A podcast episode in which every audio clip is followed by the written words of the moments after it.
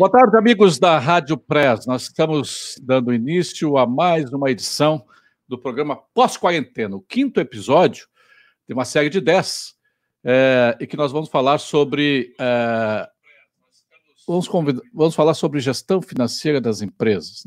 O, o título do episódio é bastante é, sugestivo porque é Dormir sem colchão. Como é que a gente consegue, empreendedores de todos os tamanhos, de todos os segmentos, de todos os mercados, conseguem, às vezes, dormir sem ter um colchão, o que é, parece assim uma, uma, coisa quase impossível, de, inimaginável.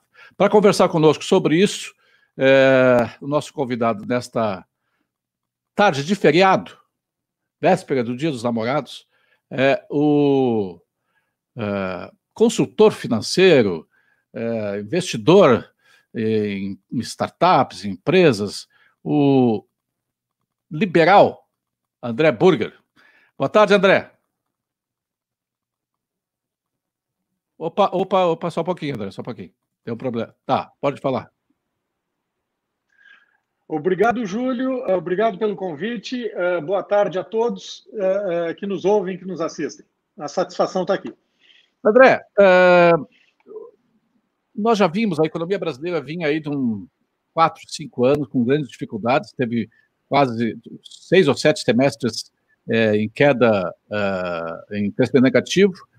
Uh, 2018, ainda no último governo, no último ano do, do governo Temer, teve uma, uma, leve suba de 1%. O ano passado, 2019, subimos de novo 1,1%, acho, 1,2%. Este ano nós estamos uh, uh, com a expectativa de crescer 2,5%. Aí veio a pandemia do vírus chinês. Aí. Parece até que foi encomendada. E aí a, nossa, a economia começava a entrar em flat, deu uma queda. É, agora as previsões mais otimistas falam numa queda de 5% a 6% no ano. É, tu acha que nós vamos demorar, a recuperação vai demorar muito? É, lembro lá da, da, do crash da Bolsa de 29, que a gente lê, que levou 10 anos. É, ou será que nós vamos ter, um, especialmente o Brasil, vamos ter uma recuperação em V, como chegou a dizer o ministro Paulo Guedes? Uh, Júlio, essa eu acho que é uma. Uh, essa pergunta vale um milhão de dólares uh, e nós não temos uma resposta efetiva para isso. Aliás, é comum entre os economistas, se você junta dois economistas, normalmente saem três opiniões diferentes. Então, eu vou dar aqui a, a minha opinião. e como bom economista, vou dizer assim: depende. E por que, que depende? Depende do que nós fizermos. Né? Uh, a economia poderá se recuperar tão mais rápido quanto mais forem soltas as amarras que as prendem. Quando comentaste que a crise de 29 demorou 10 anos para o, o PIB dos Estados Unidos voltarem a ser o que era pré-crise de 29, uh, ah, o que poucas pessoas conhecem é que essa demora se deveu pelo excessivo uh, intromissão do governo americano a partir deste momento. Roosevelt criou lá dentro uh, dos Estados Unidos um programa de New Deal que, como nunca na história americana, uh, fez com que eu aumentasse tremendamente uh, a intervenção do Estado americano na economia. Com isso, a, a, a recuperação da crise de 29, que poderia ser em V, foi muito mais num U demorado. Usando esse exemplo, eu, eu gostaria, na minha visão, e que tu já mencionaste, que é liberal, uh, dizer que a nossa recuperação pode ser tão mais rápida quanto mais nós soltarmos as amarras da economia. Que amarras são essas? É todas aquelas reformas que, que são discutidas há tanto tempo e que não foram feitas. Reforma tributária, a reforma trabalhista foi feita de certa forma, a reforma previdenciária foi feita um arremedo.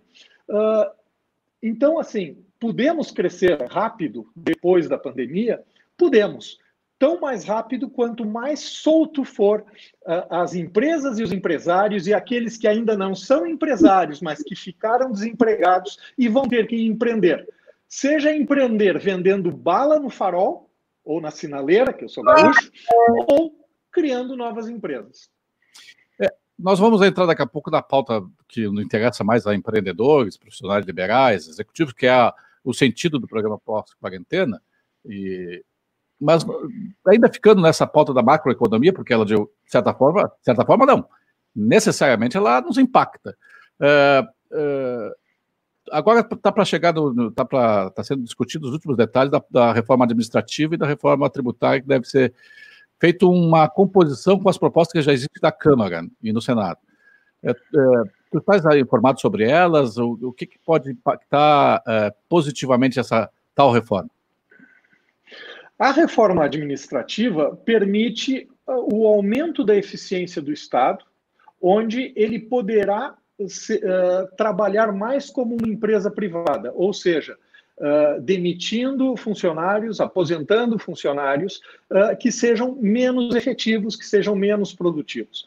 Com isso, nós podemos reduzir o tamanho uh, do Estado em termos de, de, volume de pessoas que neles trabalham, consequentemente, o financiamento da máquina pública se torna mais barato, tem menos gente a ser paga, menos empregados, menos funcionários, e com isso o Estado uh, pode reduzir os impostos e aí uh, tem o efeito na reforma tributária que o Estado pode, além de melhorar a maneira como tributa, que hoje é confuso, se, se gasta, se perde muito tempo uh, preenchendo papéis para burocracia para responder às demandas tributárias, mas também haverá uma diminuição da necessidade de financiamento público. E com isso, o volume de impostos pode diminuir, o que seria bom para todos nós, desde a pessoa que, uh, que é empregada uh, pa, até uh, o empresário.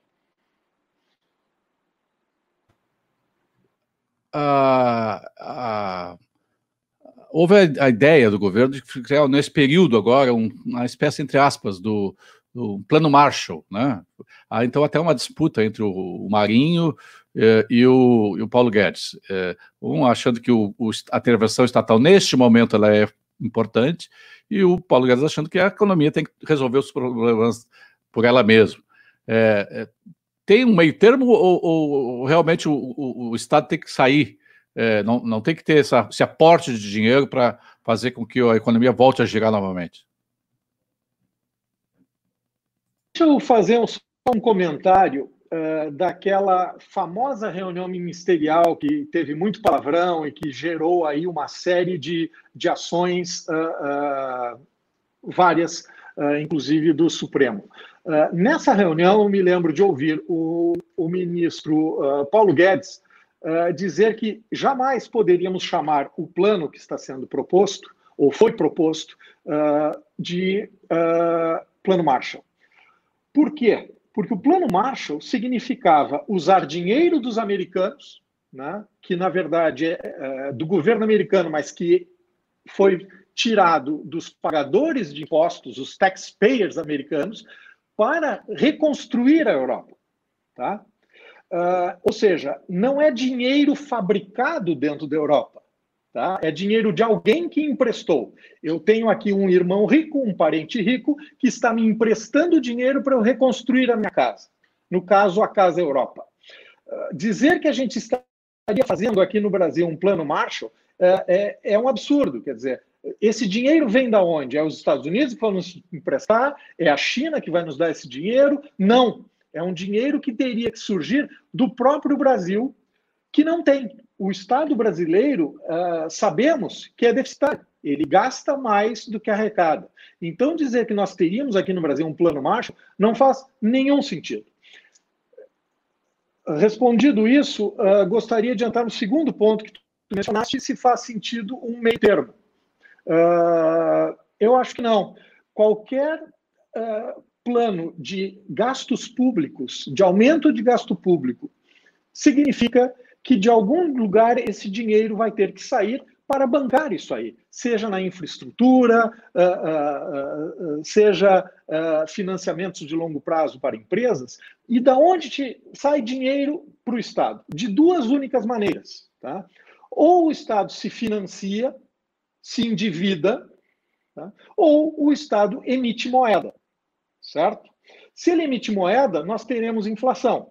Se ele se endivida, nós, nós temos o aumento da taxa de juros. Então, é, é, eu não entendo como razoável o aumento do gasto público, uh, ações governamentais, neste momento, para uh, aquecer a economia. Eu acho que o aquecimento da economia deve se dar pelo lado oposto, quer dizer, é enxugar o tamanho do Estado, diminuir a tributação, com isso sobra mais dinheiro na mão uh, dos, dos indivíduos, das empresas, que poderão então reinvestir uh, crescer, fazer planos de expansão, e aí a economia uh, volta, volta a crescer. Eu acredito nisso. O, uh, o, Banco Central, acho que agora no início de maio, na primeira semana de maio, uh, lucrou, não sei se é esse o nome, com a, a, a, a, elevação do dólar, em torno de 500 bilhões de reais, que por uma brecha da legislação de 2009, que 2009, 2018, 2018 ou 2019, acho que no início de 2019 foi aprovada uma lei 2018 aí no governo Temer, que proibia o repasse de eventuais lucros na, em diferenças cambiais para o Tesouro Nacional. Mas em tempos de crise, havia, um, havia sempre um, havia um senão, e esse senão permitiu que o, o, o ministro Paulo Guedes autorizasse o Bacen a, a injetar nas, nas contas do Tesouro 500 bilhões de reais, que seria a diferença entre as, a, a remuneração das reservas brasileiras, mais ou menos isso aí, não sei se é bem tecnicamente é isso uh, em função da, da, da variação cambial para cima. E, e, e, a gente cogitou, inclusive, usar parte desse dinheiro, não apenas para baixar o déficit, mas para financiar a retomada da economia. Chegasse a ver alguma coisa sobre isso? Não? Eu, eu li alguma coisa sobre isso. Aliás, tem um artigo muito bom uh, na Folha de São Paulo, do Hélio Beltrão, onde ele faz uma alusão a, a, a, ao, ao livro lá Renações de Narizinho, onde ele diz que, que assim, é, isso, esses 500 uh, bilhões, na verdade, é mais uma jabuticaba brasileira, tá? Que, uh, que quer se usar, que é algo que, não, que, só, que só tem aqui. Ou seja, mais ou menos o seguinte: é dinheiro que, do mesmo dono que está num bolso da calça e a gente simplesmente está mudando de bolso mas o dinheiro é o mesmo. Então, assim, é muito mais uma questão uh, uh, contábil do que efetivamente esse dinheiro está aí e existe. Tá? Uh, são transações contábeis e não efetivamente dinheiro gerado. Não é, não é que houve lucro sobre isso. Tá? É muito mais um, um, um ganho contábil de origem cambial, de diferença cambial. Nós estamos conversando aqui com o investidor, o consultor financeiro. É, como é que eu te qualifico, André? Eu sou um economista uh, que atuo nessa área de, de investimentos e presto uh, consultoria na área de funding, de captação e busca de recursos para empresas. Vamos falar sobre isso rapidinho daqui a pouco. Daqui a pouquinho. É, pois não. O, o pós-quarentena, que tem o apoio da FEComércio, com você a gente faz a economia girar, e do CIE, uma história de infinitas oportunidades. Faça o seu certificado digital Safe Web com comodidade e segurança. Nós vamos até você e, nesse período de isolamento, cobramos apenas o custo de deslocamento. Se preferir, você pode finalizar a sua certificação no centro de Porto Alegre com estacionamento gratuito. Agende pelo fone 51 32 20 3100. Repetindo, 51 32 20 3100.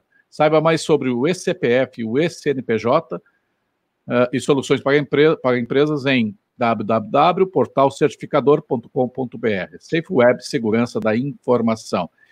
O mundo do trabalho está em movimento e o CIE-RS há mais de cinco décadas segue dedicado em transformar o futuro da nossa sociedade, construindo oportunidades através dos programas de estágio e aprendizagem. Acesse o portal www.ciers.org.br e fique por dentro de todas as iniciativas do CIE em benefício dos adolescentes e jovens nesse período delicado de pandemia. CIE, uma história de infinitas oportunidades.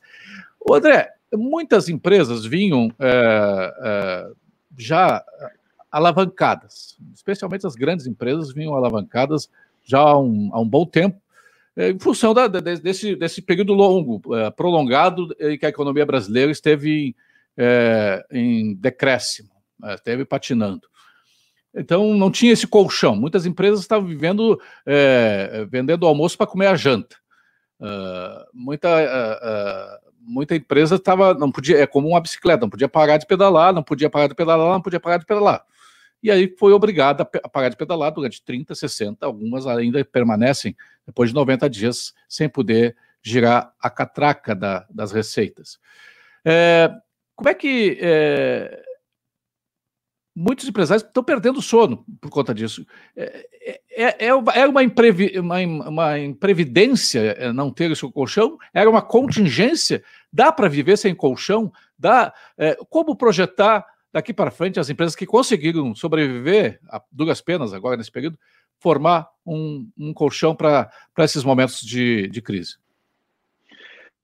Uh, bom, uh, acho que toca de um ponto extremamente delicado e, e, assim, certamente não é no momento de crise que se cria um colchão. Né? O colchão de liquidez uh, deve ser feito antes.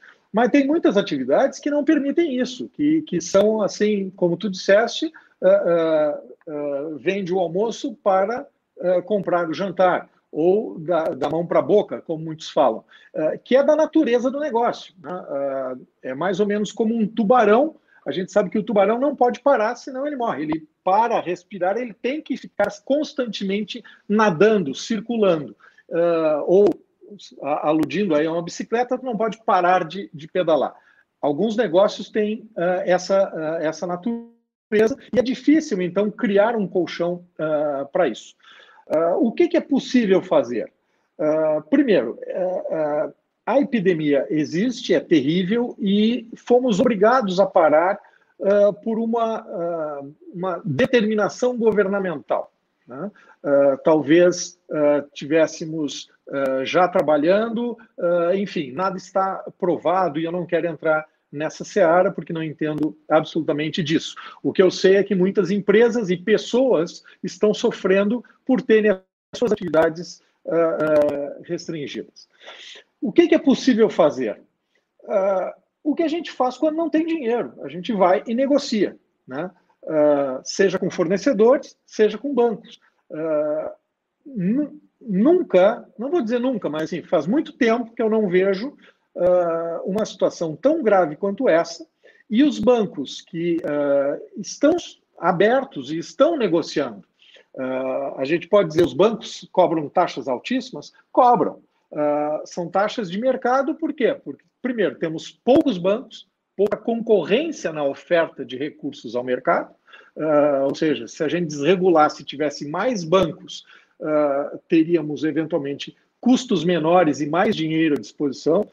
Uh, exemplo disso é que cada vez mais surgem uh, outras uh, ofertas de recursos além dos bancos, FDICs, enfim, outras operações, que a gente até pode falar sobre isso depois. Mas, então, assim, negociar é necessário, né? faz parte do, do jogo. Quer se manter no jogo, tem que conversar tem que negociar, sim, seja informalmente, a, a, amigavelmente, ou até judicialmente com seus fornecedores. E isso está acontecendo. Né?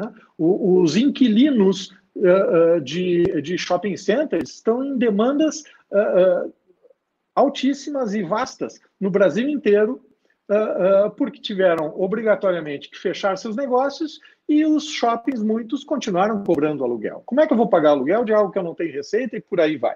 Então, negociar é o nome do jogo. Agora, uh, falaste, Júlio, uma coisa que é muito importante. Né? Ah, estou com um problema de caixa. Né? Na verdade, o caixa, isso eu me lembro do meu pai repetir inúmeras vezes, o caixa é sempre consequência para uma empresa. Ou eu vendi mal, ou eu comprei mal, ou eu gastei mal. Uh, alguma coisa eu fiz que me levou a gastar mais dinheiro do que eu tinha, e com isso eu me endividei, eu me alavanquei, eu peguei dinheiro de alguém, de banco, de família e assim por diante. Uh, mas o caixa é consequência. É um bom momento para olhar muito bem o que, que eu estou fazendo ou o que, que eu fiz errado. Uh, será que eu estou vendendo direito? Será que eu estou comprando direito? Será que o meu processo produtivo, meu, uh, a minha prestação de serviço uh, está adequada ou merece mexer? E a gente está vendo que isso está acontecendo. Né? os que estão sobrevivendo a essa, essa crise é porque têm seus negócios que independem da, da venda de circular em rua ou aprenderam muito mais rapidamente viver uh, nesse ambiente uh, diferente. Nós não vamos sair dessa crise uh, da mesma maneira que, que entramos. E esse aprendizado sirva daqui para frente. Mas lembro que o caixa é sempre consequência.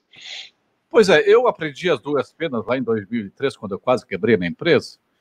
Eh, como consequência ainda da, da, da, retração do mercado editorial, mercado publicitário decorrente lá dos 11 de setembro de 2001, eu aprendi, pode ser que seja um, aprendizado que sirva só para mim, mas aí eu queria consultar o consultor, é, de que a empresa ganha às vezes mais, ganha, ganha mais na coluna da despesa do que na coluna da receita, porque a receita nem sempre está na mão da gente controlar. E a, e a, e a despesa é, é que nem unhas, toda semana dá para cortar custo tem, é, tem que cortar é, toda semana, senão cresce. É, e uma receita, uma, uma, despesa que às vezes é pequenininha, ela vai, ela, nós vamos acostumando com ela, depois ela se torna quase que é, é, impossível de ser cortada. A gente não consegue se imaginar cortando aquela despesa.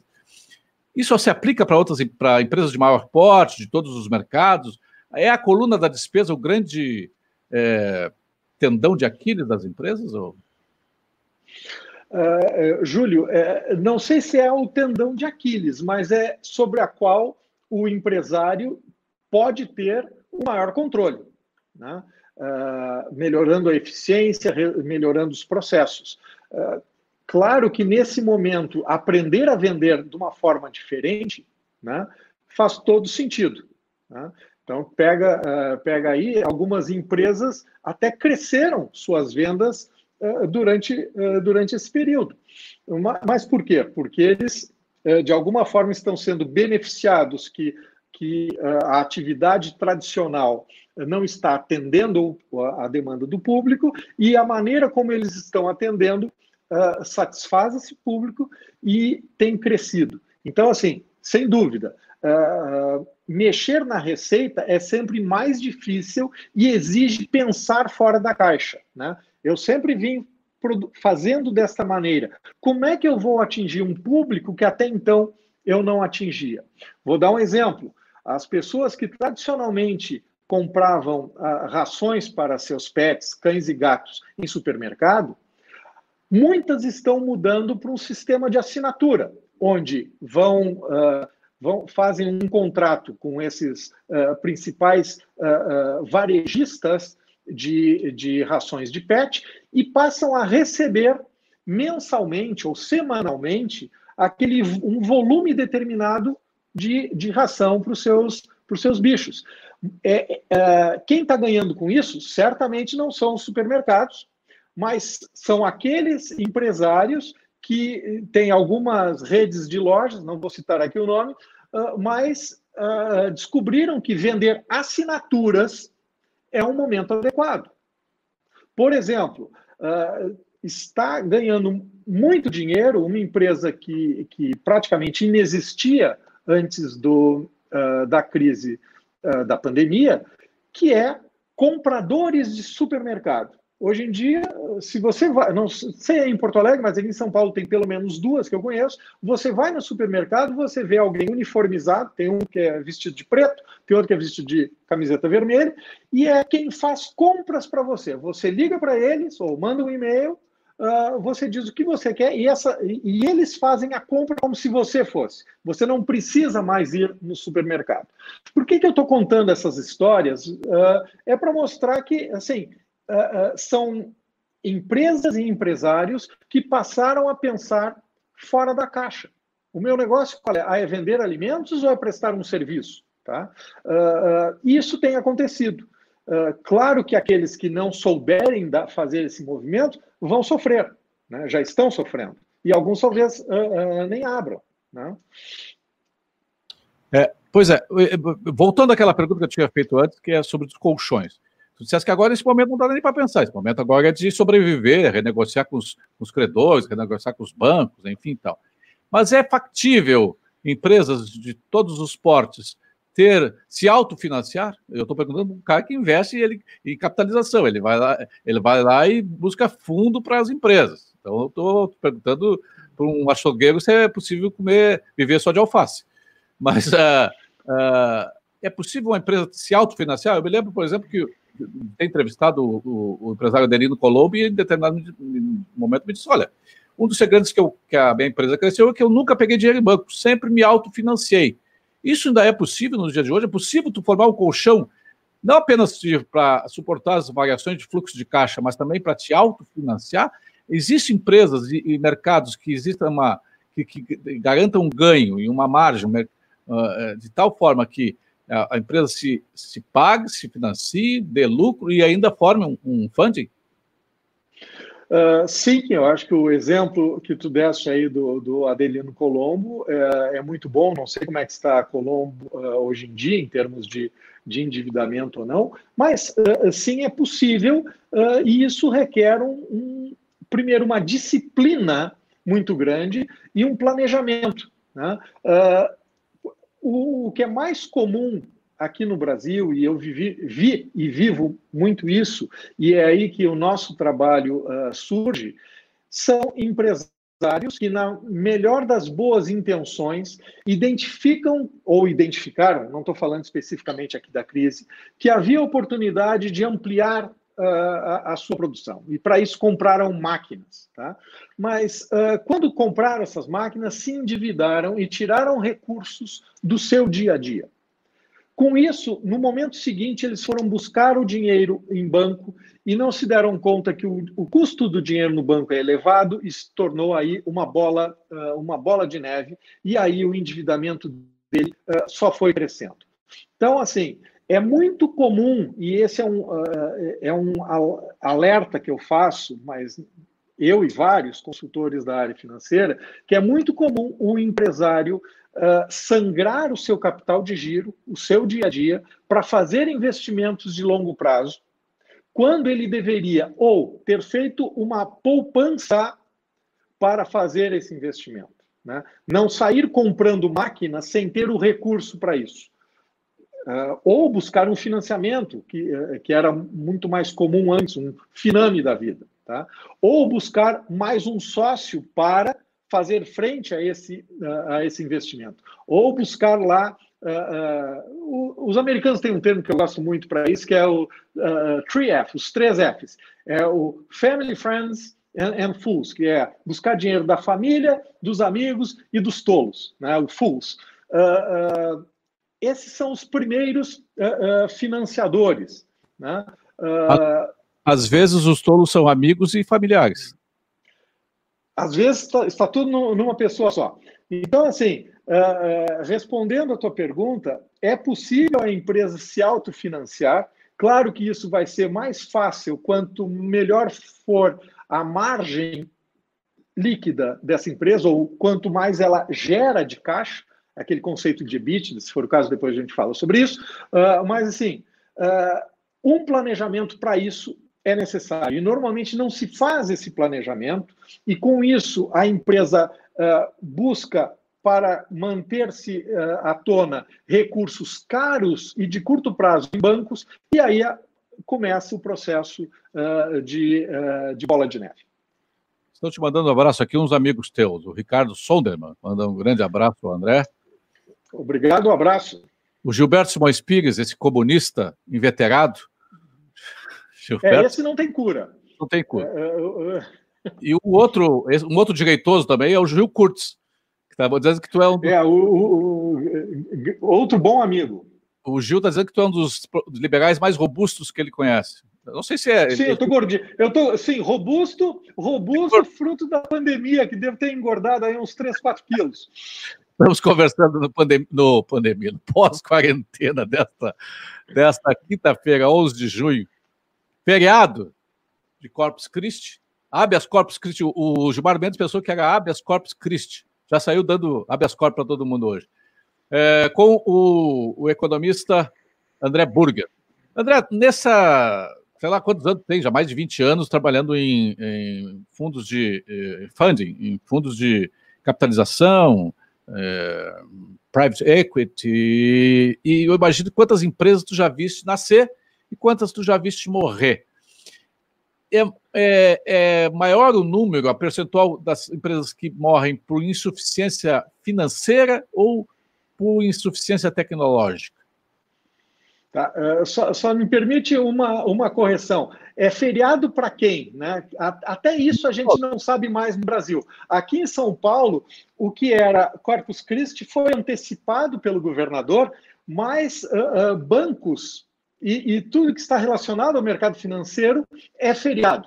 Então, aqui, estamos numa perfeita confusão de calendário em São Paulo, onde tudo que está relacionado. O Natal já passou? Perdão? O Natal já passou? Uh, qual deles? Mais ou menos isso.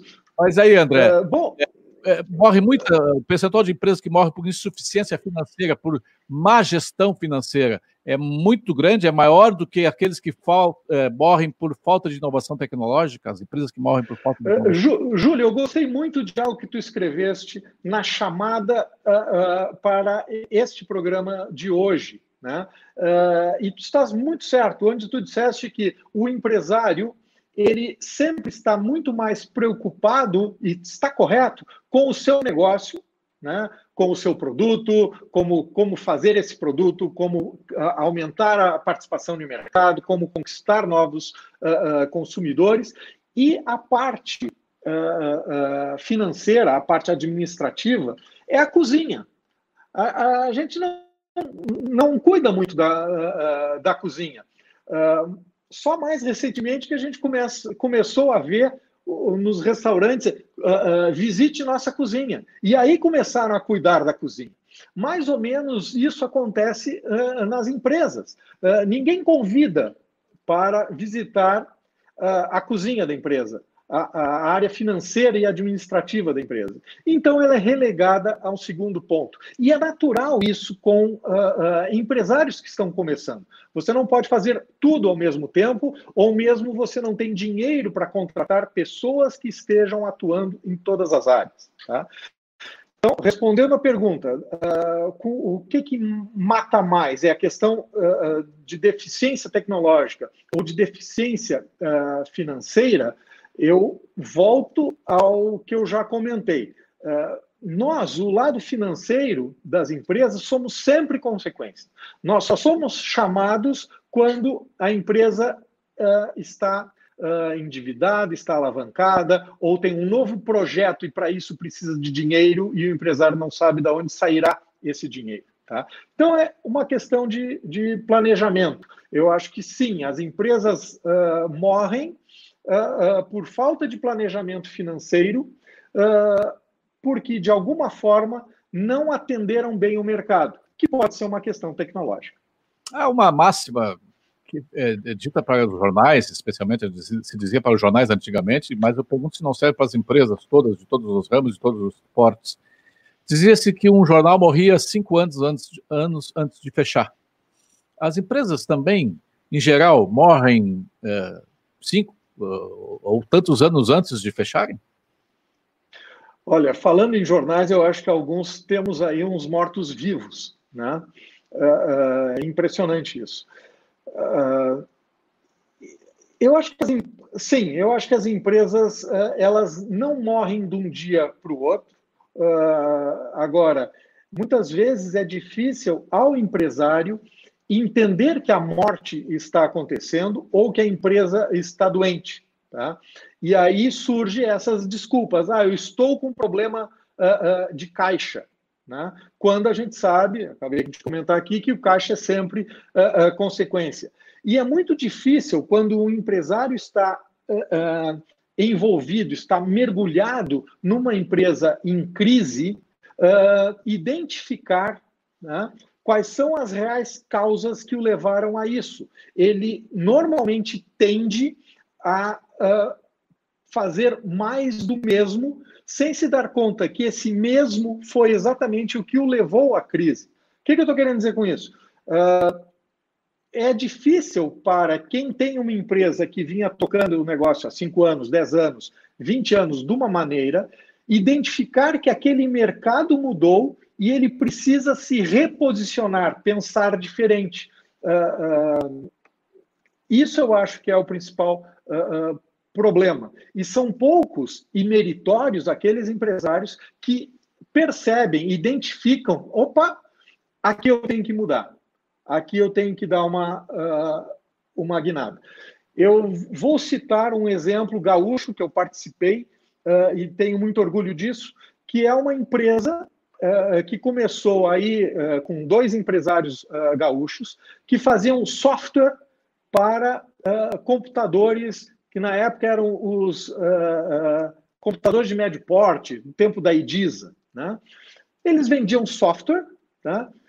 e chegou um momento que essa empresa, para quem eles vendiam o software, que era a IDISA, deixou de existir foi vendida para HP e foi descontinuada aquela linha de, uh, de computadores, que era algo entre o, o, PC e o mainframe. O que, que esses empresários souberam fazer? Talvez até por sorte na época, eles, oh, um deles, um desses empresários, que era o Marcelo Lacerda, tá, sócio do Sérgio Preto, na antiga Nutec, identificou que estava acontecendo nos Estados Unidos um negócio que era a tal da internet tá? E trouxe a internet para cá, né? E, e a, a Nutec passou, criou a NutecNet, que depois se transformou no Terra, tá? Então, o, o que, que eu quero dizer com isso? O, o empresário deveria poder, né? ter algum tempo, ou criar um tempo para ver o que, que anda acontecendo no mercado para mudar, né? ou um termo que o pessoal de startup adora usar, pivotar o seu negócio para algo uh, uh, diferente, né? para permitir a continuidade do negócio. Que foi o caso, então, da Nutecnet, que se transformou no Terra, uh, e de, desculpe, no ZAS, no tempo que a RBS era sócia, e depois virou Terra e foi vendido para telefone. Tá? Então, assim, mais importante do ponto de vista de um investidor que é investir num negócio, é investir no empresário. Esse empresário tem mente aberta para saber a hora de, de mudar o seu negócio? Ou, né, infelizmente, a exemplo que nós temos aí no Rio Grande do Sul, o pessoal do Vale dos Sinos, que só sabia fazer sapatos. Aliás, eles só sabiam fazer sapato, nem vender eles sabiam, porque eles não, eram, eles não vendiam, eles eram comprados né, por um agente que tinha o um mercado americano e europeu na mão. Pois é, é essa, essa pandemia ela serviu eu até no início da pandemia eu brinquei que os chineses, aquela história do diagrama chinês, que a gente sempre ouviu falar que o diagrama chinês é igual para crise, é igual para oportunidade, e aquilo encheu o saco. E, e, e eu, eu, eu, brinquei o seguinte: é, é verdade, agora o, o, nós ficamos com a crise e os chineses ficaram com a oportunidade. Bem, bem legal. É uma, uma bem interessante, bem contemporânea desse diagrama. Mas, ao mesmo tempo, a gente vê que na crise muita gente teve que. E outro dia eu estava conversando aqui com o André Papaléu e, e nós chegamos a essa, a essa, essa, essa esquina em que muita gente quebrou a cara, muita gente é, que era é, frágil quebrou, quebrou empresa. Ontem mesmo eu fui num shopping aqui, tinha, eu contei assim rapidamente, 20 lojas fechadas. Todos os dias a gente gente que vinha muito alavancada, gente cujo negócio não tinha, não tinha fluxo para segurar, e eventualmente gente que era frágil. A empresa frágil, não sei se o empresário era frágil, mas a empresa era frágil. Tem aquelas empresas e, e, e empresários resilientes, aqueles que pá, brigam, pá, tentam contornar, passam pela dificuldade, sai todo arranhado lá do outro lado, todo esgualepado do outro lado, mas não muda, ele continua com a, com a mesma coisa que ele vinha fazendo antes, e tem aqueles que mudam, aqueles os não frágeis que que conseguem não apenas é, passar pela crise, mas conseguem mudar na crise. Consegue isso que tu falou, se adaptar, fazer. Eu, eu, vendia isso, agora eu vou vender isso com esse contorno, com esse pacote, com essa, com essa, com esse viés, sei lá. É, tu acha que as empresas brasileiras elas têm mais condições, porque o brasileiro é muito criativo, o brasileiro é muito. Ele inventa, ele, é, por isso que o futebol brasileiro é, sempre foi é, é padrão no mundo de, de criatividade. O, brasileiro é criativo. É, eu estava vendo um meme muito interessante essa semana, mostra lá japoneses usando máscara, todas máscaras brancas, né? japoneses usam máscara há 100 anos. Os brasileiros há três meses. Aí é máscara com, com um sorriso, com um bigode, é máscara do Inter, é máscara do Grêmio. O brasileiro não inventa. Tu achas que nós temos mais condições de, é, de não fragilidade, de sairmos diferentes é, nesta crise, ou vamos é, é seguir a sina de um país sempre em construção? É, essa é uma é a segunda pergunta que tu fazes de, de um milhão de dólares. Se eu soubesse responder, eu saía desse programa uh, muito bem. Uh, mas, uh, Júlio, assim, eu, eu não acho que a, a uma pessoa, seja aqui, seja na China, seja na Austrália ou na África, a pessoa é mais, mais ou menos criativa do que outras. Eu acho que as pessoas, elas, o que nós temos é a capacidade de nos adaptarmos. Né? Por quê? E, e aí vou dar um exemplo que talvez não seja o melhor, mas é. Uh, sigo. Por que, que um alemão talvez seja menos adaptável, ou um suíço menos adaptável uh, do que um, um brasileiro? Porque a vida lá é um pouco mais fácil. Né? Você. Uh, Muitas vezes você sabe uh, o que você vai fazer do berço ao túmulo, uh, o que, que você vai fazer na vida. A vida é mais segura, a vida é mais previsível.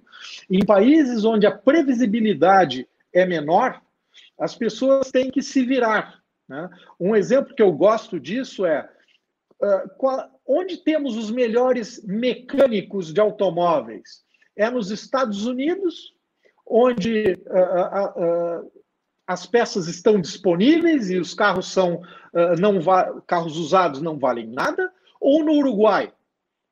Para mim, os melhores mecânicos de automóveis estão no Uruguai. Melhor ainda, talvez em Cuba, porque os carros lá rodam desde os anos 50 o mesmo. Né? É, é, impressionante a, a longevidade que os mecânicos cubanos conseguiram dar àqueles automóveis, que já deviam estar no ferro velho há muito tempo. Né? Então, isso faz com que os mecânicos cubanos sejam muito bons, sejam mais criativos uh, uh, do que os mecânicos americanos, provavelmente, porque eles simplesmente nos Estados Unidos são trocadores de peça, tá? E não criadores de peças. Tá? Eu uso isso como uma alusão para isso que a gente chama de criatividade brasileira. Ela é tão grande quanto é difícil empreender nesse país. Tá?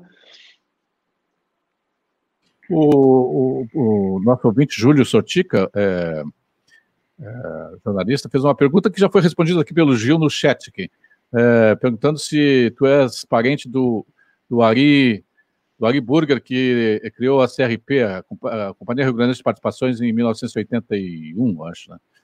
É, e aí o, é teu pai, né? Foi teu pai. Sim. É teu pai. O Gil já respondeu, e o Gil vai ter que mandar depois um espumante para o Gil. O Gil diz assim que o, o André é tão brilhante quanto o, o pai, o Ari. Tá Isso é bondade do Gil. É, está querendo um espumante. Ou um vinho chardonnay que ele adora. Né? O, o, o Ari, é, o que, uma empresa tem que ter? Que, e eu já, eu já, já ouvi falando aí que nem é a empresa, é o empreendedor, é o empresário. O que, que esse conjunto, empresa, empresário, empresário e projeto, tem que ter para receber um, um fundo, para ser capitalizado por um fundo, para receber o aporte de um fundo, é, é, que a alavanque realmente para crescimento, para que esse projeto se torne uma realidade. Quais são as valências? É, é perdão? Quais são as valências que precisa ter um empresário? Ah, ah, ah ok. Ah, bom, ah, eu comentei que, que quando eu aprendi que a, analisar o empresário é tão mais importante que analisar o negócio desse empresário. Tá? Se o empresário é bom, ele vai e o negócio dele está indo mal, ele vai dar um jeito de mudar aquele negócio para ir bem. Né? Uh, tem aquela frase que mais importante que o negócio ser bom é o empresário ser bom. Tá? Uh, bom no sentido de ter a, ter a capacidade de ver tá, uh, o tamanho daquele mercado ou mudar de mercado quando ele se mostra difícil. Tá? Então, respondendo, Júlio, a tua pergunta, o que que, o que, que eu olho ou, ou, olhei ao longo desses mais de 20 anos analisando empresas para investir? Tá? Primeiro, obviamente, é o tamanho do mercado. Tá? Esse mercado é grande ou é muito nichado? Como investidor, eu não gosto de entrar em mercados muito pequenos. Tá? Eu quero saber que existe uma grande oportunidade de vender né, de, de, de atender a esse mercado. Esse é o primeiro ponto. Segundo, uh, ele está efetivamente suprindo uma necessidade ou simplesmente é mais do mesmo? Tá? Ele, uh, ele, ele percebeu uma nova uh, necessidade do mercado e ele está atendendo a isso, ou ele simplesmente está copiando algo uh, que já existe. E não estou dizendo que copiar está ruim, tá? Uh, muitas vezes é uma cópia de algo que já existe nos Estados Unidos e não tem aqui, e faça sentido fazer essa cópia local. E o terceiro ponto é. E esse ponto, para mim, é o ponto que eu já comentei mais relevante: é o empresário. Sim. É alguém que vale a pena ser sócio? E aí eu vou olhar uh, se ele já foi sócio de alguém antes e vou conversar com esse sócio para saber, dá para ser sócio desse cara? É confiável? Ou como dizia uh, uh, o saudoso Lauro Sturm, o antigo dono da Santa Cruz Seguros. André, tu comprarias um carro usado dele? E com isso me diz muita coisa. Tá? Que é, esse cara é confiável? Dá para uh, dá para ser sócio dele no longo prazo, porque ser buscar um investidor é buscar um sócio, tá? É alguém que vai conviver com você na parte ruim e na parte boa da empresa e vai exigir resultados, porque afinal, uh, quando ele aporta dinheiro na empresa, ele está cumprindo o papel para o qual ele foi buscado.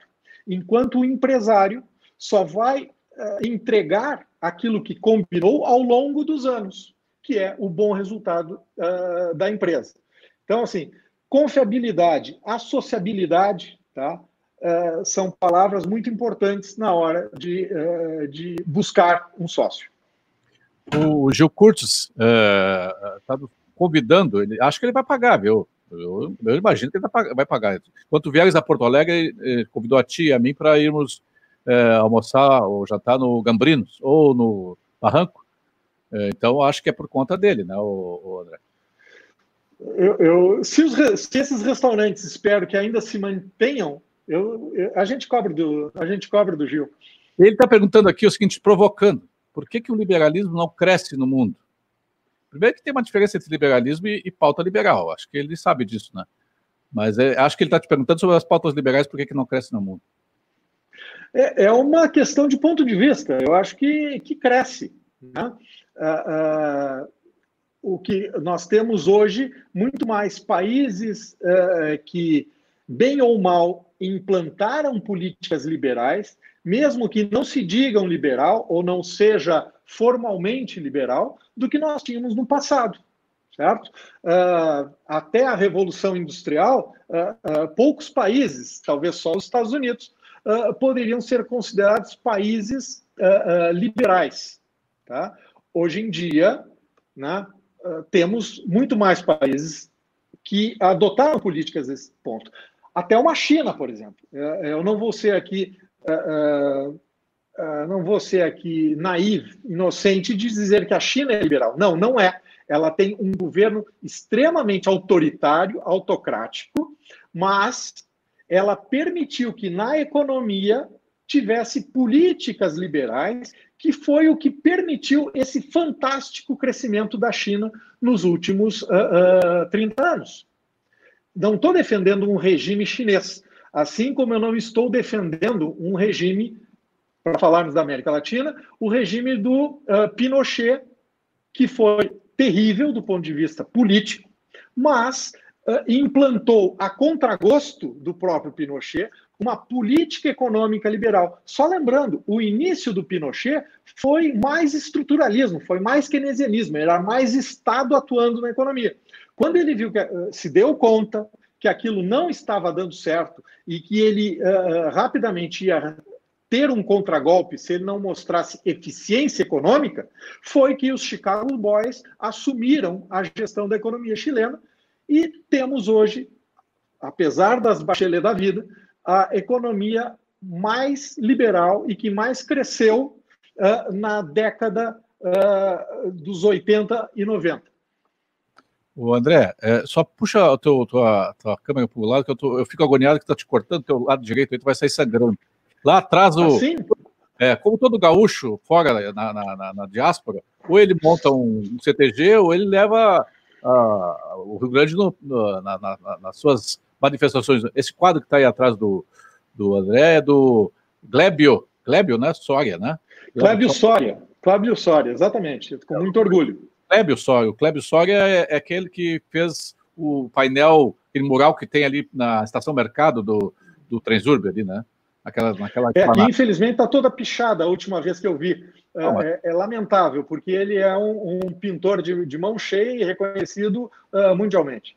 Mas uh, picharam esses dias a, a, a estátua do, do, do, Churchill, né? Chamando o Churchill de fascista. é uma piada, né? Uh, não, mas... e, e alguém me contou, alguém me contou, eu não vi, que andaram cortando a cabeça uh, de várias estátuas nos Estados Unidos.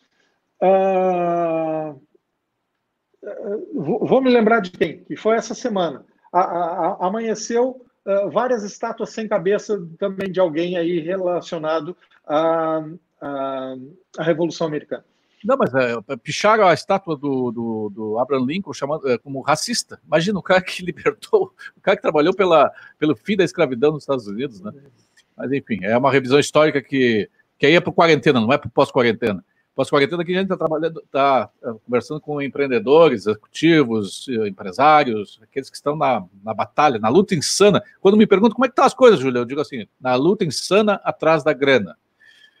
É, estamos conversando com o economista André Burger, no, com o apoio do, da FEComércio. Com você, a gente faz a economia girar. CERS, uma história de infinitas oportunidades, neste feriado, 11 de junho, dia de Corpus Christi. É, para nós não é feriado, nem para mim, nem para o André. É, como é que está São Paulo? Eu, eu, a gente vê, assim, de ouvir falar que o Bruno Covas e o, e o João Dória estão fazendo de tudo para acabar com, com, a cidade e o estado de São Paulo, com a economia do, da cidade e do estado de São Paulo. Parece que eles estão conseguindo, né?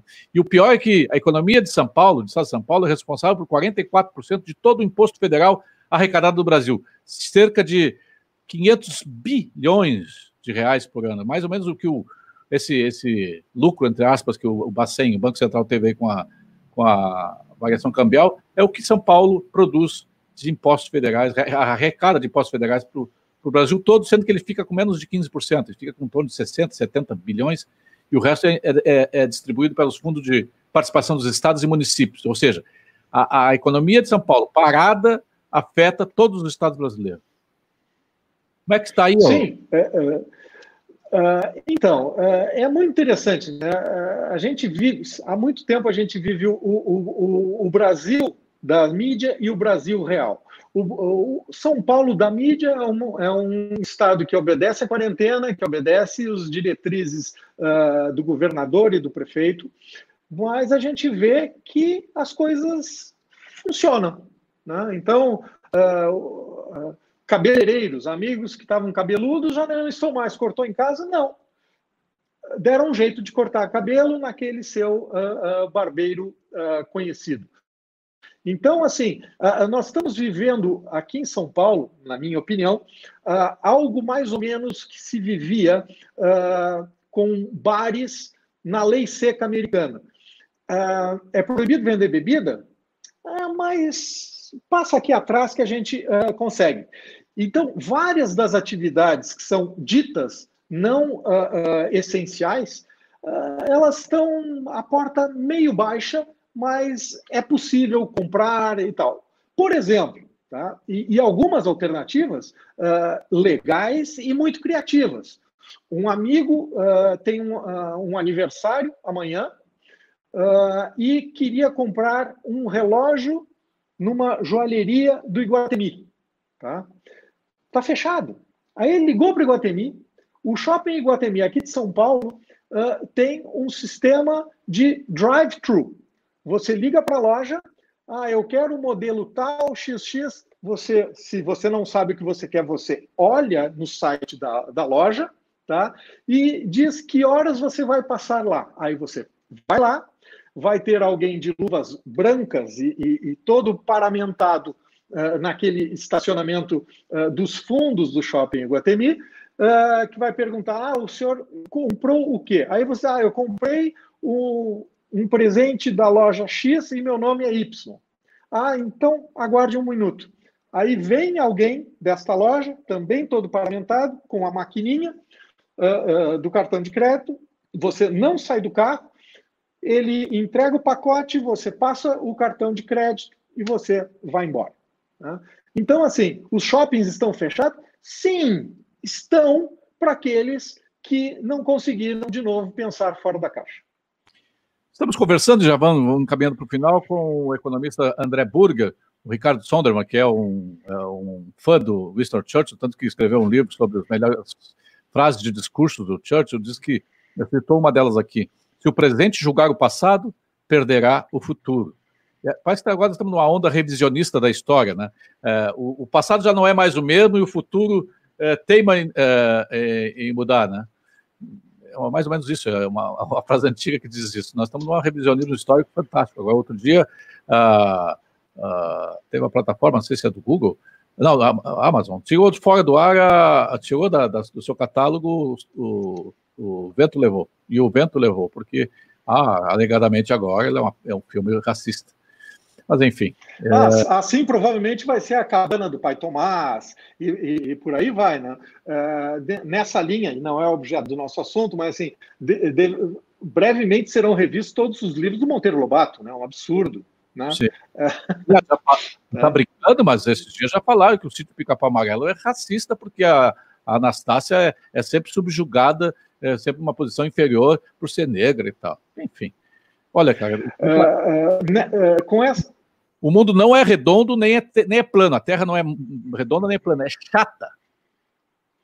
Cada vez mais. Mas uh, só fazendo uma alusão a, a, essa frase do Churchill, dita pelo Ricardo Sonderman, eu me lembro de outra, do Roberto Campos, que dizia algo mais ou menos assim: que no Brasil nem o passado é certo.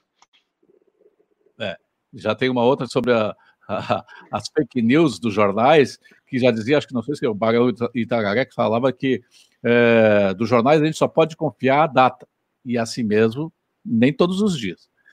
É, para encerrar, André, é, encerramos, encaminhamos para o encerramento. Eu sei que conselho fosse, se conselho fosse bom, a gente não dava, a gente vendia. E, e é, esse eu, é o papel do consultor, né? De certa forma, o André vende, né? É, sim. Salim saiu. É... Mas, uh, uh, sim, é, é, é, é verdade. E aí o papel do consultor não existia. E, e nessa crise eu tenho que, que faturar. Mas, enfim, Mas, brincadeiras à parte. Não, brincadeiras, brincadeiras à parte, assim, eu, eu só queria repetir algo que eu disse, a gente comentou aqui no início da conversa, que é, primeiro, caixa é consequência. Tá? Aproveite se o momento para pensar que outras coisas do negócio uh, pode não estar sendo tão bom. Estou vendendo bem, estou comprando bem, estou produzindo uh, bem, é o primeiro ponto. Segundo, o momento é muito oportuno para negociação, seja com fornecedores, seja com banco. Isso é meio óbvio, né? Mas, assim, uh, uma negociação recente com, que nós fizemos para um cliente foi com um determinado banco dos grandes, se conseguiu um ano de carência, uh, se conseguiu reduzir em 30% o, o, o, custo, ou seja, os juros, e uh, se ganhou mais quatro anos para pagar, ou seja, cinco anos ao todo, um de carência, quatro com 30% de redução. Ou seja, tem espaço para negociar. Outro, existe cada vez mais, felizmente, e não provido pelos bancos, alternativas de recursos, seja novos sócios, os Three Fools, o Three Fs, que eu comentei, mas sim, investidores institucionais interessados em aportar negócio. Por quê? Porque o juro está caindo. Além, eu já tenho imóveis, em que, que eu vou investir? Se houver um, um bom plano de negócio, um bom negócio, se encontram investidores para isso. E existem hoje a, a apetite para empresas médias, para grandes, por exemplo, alternativas como debentures, certificados uh, de recebíveis imobiliários, certificados de recebíveis de agronegócio, enfim, existem recursos financeiros fora de bancos uh, uh, que podem ser acessados por empresários. Claro, dependendo do tamanho que ele tem, dependendo da organização que ele tem e dependendo da transparência dos seus números. Inclusive, nós estamos com sucesso fazendo uma captação, neste momento, uma captação internacional, tá? Uh, emitindo ações de uma empresa média, uma empresa que fatura aí 120 milhões de reais, na Bolsa de Londres. Tá? E esses fundings assim, são só para uh, eh, SA, só com empresa capital aberto? Ou admitado? Uh, iniciando uma empresa, está iniciando, tá iniciando ele não, não, tem números. Como é que ele faz? Uh, boa pergunta. Alguns produtos uh, financeiros só são acessíveis a SAs. Por exemplo, a emissão de uma debênture. Uma limitada não pode emitir debêntures. É, é, não, não existe isso. Mas ela pode participar de um, uh, de um, de um CRI, de um, uh, né? emissão de certificados de, uh, uh, de recebíveis imobiliários. Então, depende do tipo da empresa, você vai ter um tipo de recurso adequado a ela. Nós agradecemos a participação, a presença do André Burger, economista. É, é gremista ou colorado? Gremista, né? Sou gremista, é claro. Perfeito. Ninguém é perfeito. É, isso é, isso é para comprovar a tese. Né? É, nós agradecemos a participação do André é, Burger no nosso é, pós-quarentena. Amanhã tem o quarentena e amanhã é dia dos namorados, dia 12 de junho e tal. O tio Júlio vai estar trabalhando. É, nós vamos conversar com o jornalista, poeta e escritor Fabrício Carpinejar, a partir das 14 horas. Ah, que legal! Com transmissão ao vivo também pela Ubra TV, canal 48.1 digital e canal 21 da NET. Fiquem ligados, nós temos mais coisas boas vindo por aí. Segunda-feira, o pós-quarentena, nós vamos conversar com o sociólogo e investidor em tecnologia José César Martins, o Zeca Martins. Que é, que é outro... Esse cara é muito bom, hein? Vale a pena. O Zeca é ótimo. É, mas não fala muito alto que ele é já é exibido. Se tu falar ele, mais que aí que ele vai ficar mais exibido ainda. Júlio, muito obrigado. Obrigado aos que tiveram paciência de, eh, de me ouvir. Uma satisfação estar contigo. Muito obrigado pela oportunidade. Vamos ficando por aqui. Uh, uh, uh, ressaltando que o pós-quarentena tem o, o, apoio da FEComércio. Eh, com você, a gente faz a economia girar. E se é uma história de múltiplas oportunidades. Abraço e até amanhã.